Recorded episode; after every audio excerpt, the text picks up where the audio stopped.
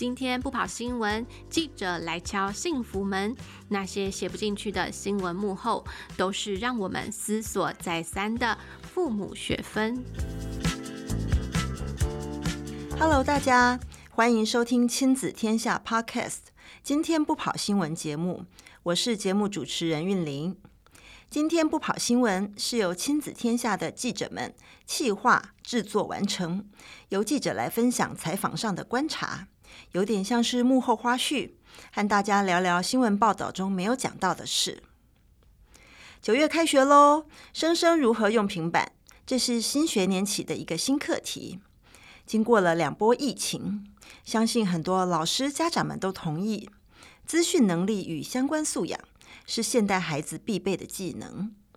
但同时也有许多的忧心，像是小朋友上课会不会更不专心？如何教他们自我管理？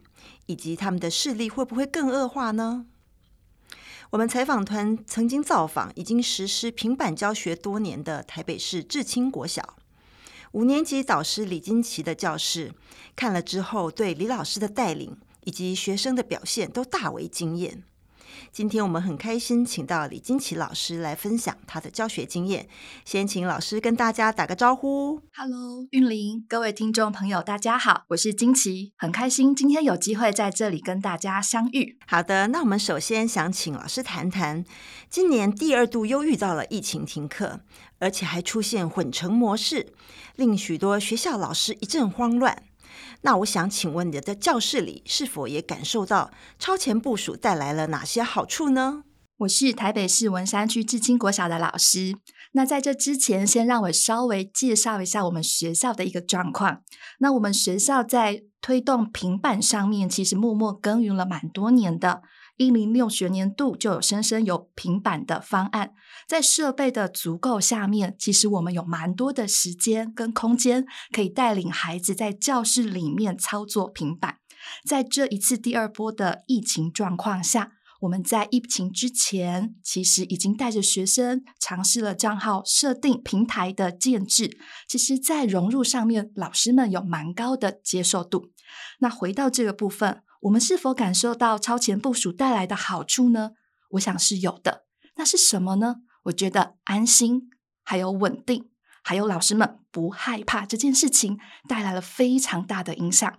在疫情这么不稳定的状况下，其实家长是担心的，学生是慌乱的，我们对于未知有非常多的恐惧。但是老师在科技的使用下面，我们知道怎么操作，知道怎么使用。知道政策一下来之后，我们要马上做哪些事情，带领孩子来进入课程。那以我的课堂为例，我比别人有更多的经验，在教室当中融入，用科技来融入我的课程。因此，在混成教学里面，我做的已经不是设备上的操作，不是平台上的登入，因为有着过往的经验，我们马上进入的是在混成教学中。我们怎么进行混成教学下的班级经营？我的时间没有放在教学生怎么登入平台，因为平常他们生生有平板的方案下面已经非常熟练。我的教学做的事情是混成教学里面，孩子怎么上线，教他们怎么在线上学习，教他们怎么在线上互动，怎么分组，以及线上跟线下我们如何共同讨论一个议题。因此，我发现在这个部分其实有蛮大的帮助，包括分组的进行、评量怎么教学，都是我在当时我感受到非常大的一个影响。那呃，经过这段时间的实施哦，你感受到呃，学生跟家长又分别给了你哪些正向的回馈呢？好，我觉得学生最大的回馈就是他们觉得这好像没有什么不一样。跟我们平常上学好像一样。当你看到孩子稳定的进入教学当中，进入了课堂里面，当他们知道有一批学生，有一批他的同学，因为疫情在线上跟他们互动，他们也觉得很正常。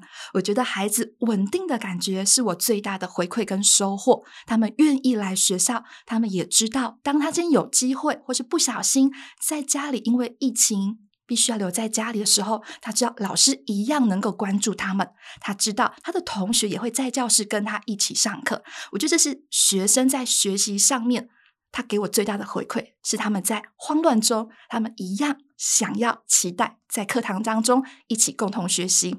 那至于家长给我的回馈是，呃，我印象中有一个家长，他真的在联络簿上面写，他告诉我说：“老师，你做的已经超过我跟先生的想象了。”也就是说，在疫情的当下，除了正常教学外，我们有非常多的分组互动的合作，他一样可以在教室里面跟他的同学。呃，讨论他一样在线上可以用工作平台跟小朋友们一起合作完成一个方案，这个是超出他当初的想象。他以为疫情下我们应该就是开个呃平板，然后只要看到老师听声音就好。但我们做的已经不是这样了。我们希望跟孩子互动，希望跟孩子连接。因此这句话，你做的已经超过我跟先生想象了。就短短的一句，他没有多说什么，但是我知道我做的，他看到了，他也安心了。哇，我听了真是太感动了！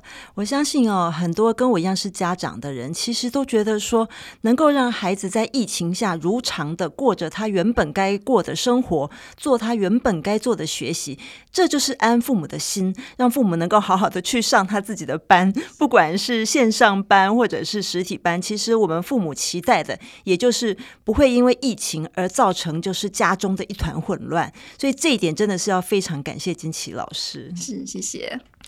好，那我想请问一下，当初哦，学校是在什么样的契机下决定来做这个导入平板在课堂上这件事？那针对我们可以想象到家长哦的一些质疑，当时又是如何一一的化解？嗯哼，好，那我先回答第一个部分哦，就是学校在什么样的契机下决定导入平板？那我必须先说，我是一个非常幸福的老师，因为我有一个强力的后盾，一个学校团队在后面支持着我。我记得五年级的时候，在一零六学年度，我接五年级的班级。当我到这个班级时候，已经有一批载具是等着我的。我需要做的事情只有好好的融入教学中就好。这对老师来讲是一个非常安心的力量。我只要想我怎么融入教学。那我想说，呃，回到。这个问题，我就询问访问过了我们的资讯组长，我们的学校是在什么样的契机下面开始导入平板呢？事实上，在台北市很多的学校跟我们都一样，我们非常重视孩子的学习。在很早之前，在还没有推动生生用平板方案之前，在早期的时候，我们就不断地寻找帮助学生学习的教具，因此学校对于新的事物有很高的。呃，接受度来尝试，包括最早期的电子书包的时候，我们就开始引进了。那时候是小小的笔电，然后当时还有一批的是变形金刚。那一个时期，我们也开始在融入，但是在那一个环境下面，可能载具还没有到位，设备还没有到位，App 还没有到位。虽然我们知道它非常好用，但是种种还没有到位，下面我们仍然不断的在寻找，到底有什么方式是对学生最好的。直到一零六学年度，台北市教育局有一个方案，是一生一平板的方案。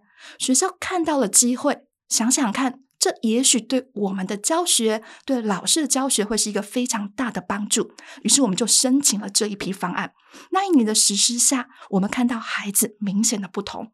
那一年，我们让整个年级每一个学生都有一片平板。第二年，我们就开始自己找经费。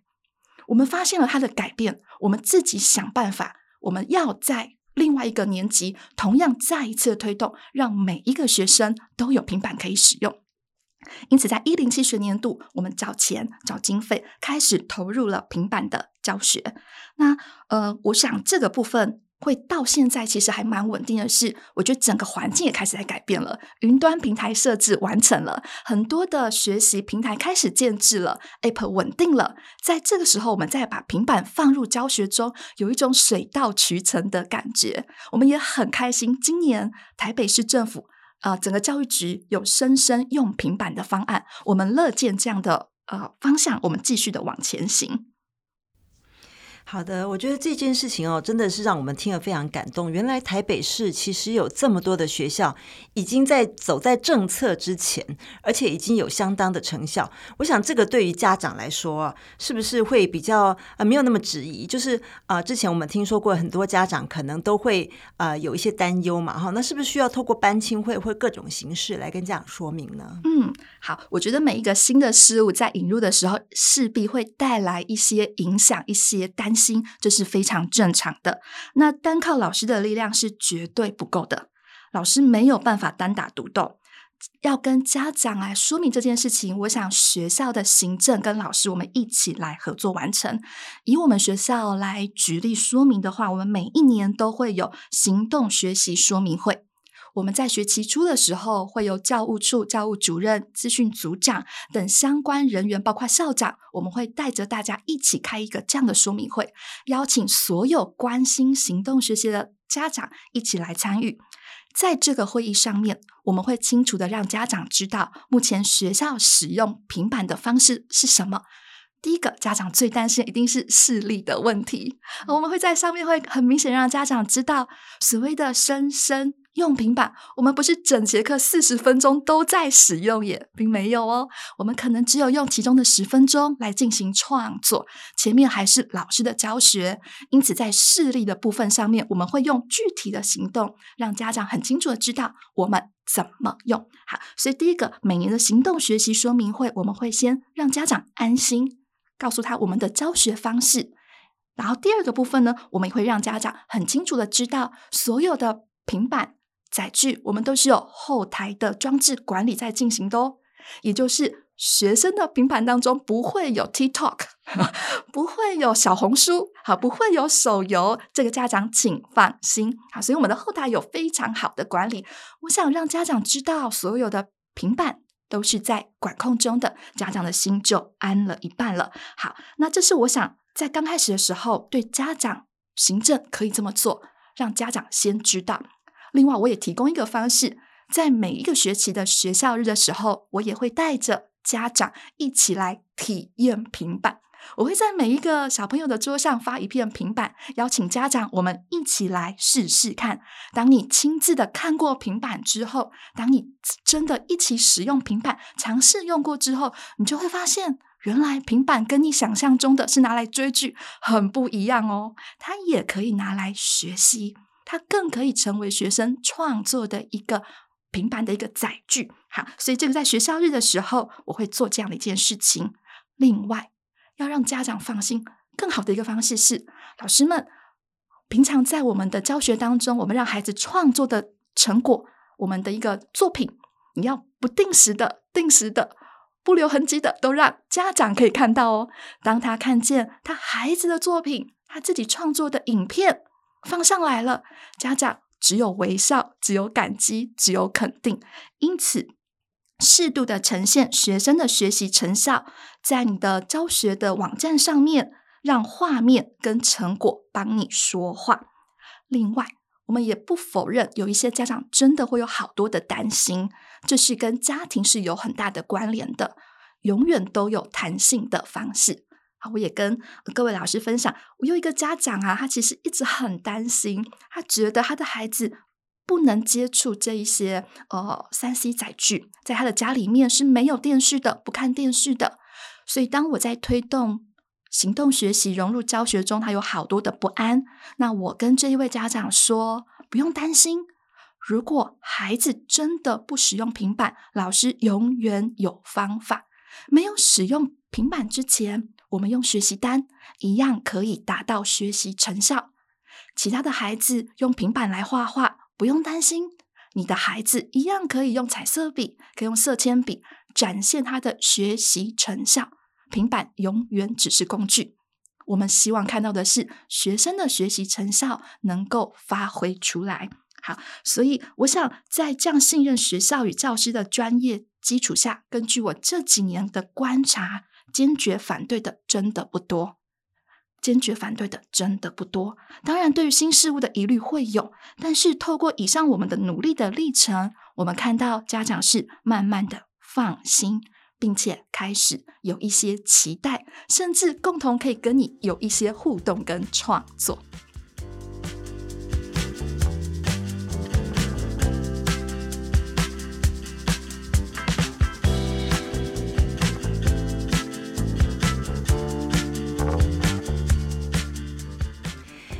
了解。我听完金琪老师的说明之后，也觉得说，真的是在这个创新的同时，又要保有弹性。因为呃，平板教学呃，对很多也许三四十岁的家长来说，哈。它是一件新的事情，那抗拒是必然的。那金琪老师的做法就是，呃，我还是给予你弹性，等到有一天你自己觉得说，也许我的孩子也可以来试试看，这个时候，啊、才让他的小朋友加入。这一整个的做法，其实就是成功的化解了家长的疑虑。好，那我接下来想请老师举一个实例啊，就是在呃使用平板教学之后，它确实提升了教学成效，让孩子因此改变，或者更愿意投入课堂作业的实例。我想请老师来跟我们说明一下。好，那在学生使用平板之后，我可以很明显的看到我的教室的风景真的不一样了，因为平板改变的不只是教学，也是老师的教学方法。我的平板大部分的时候是让学生能够有个自主学习操作的机会，所以当我指派任务给学生的时候，我会发现学生他觉得自己能够做主了。以前我是知识的传播者，学生是知识的吸收者，所以好像被喂养。但今天学生的角色不一样了，他现在是知识的探索者，他需要使用平板这一块载具。在他的资讯网海当中找到他要的方向。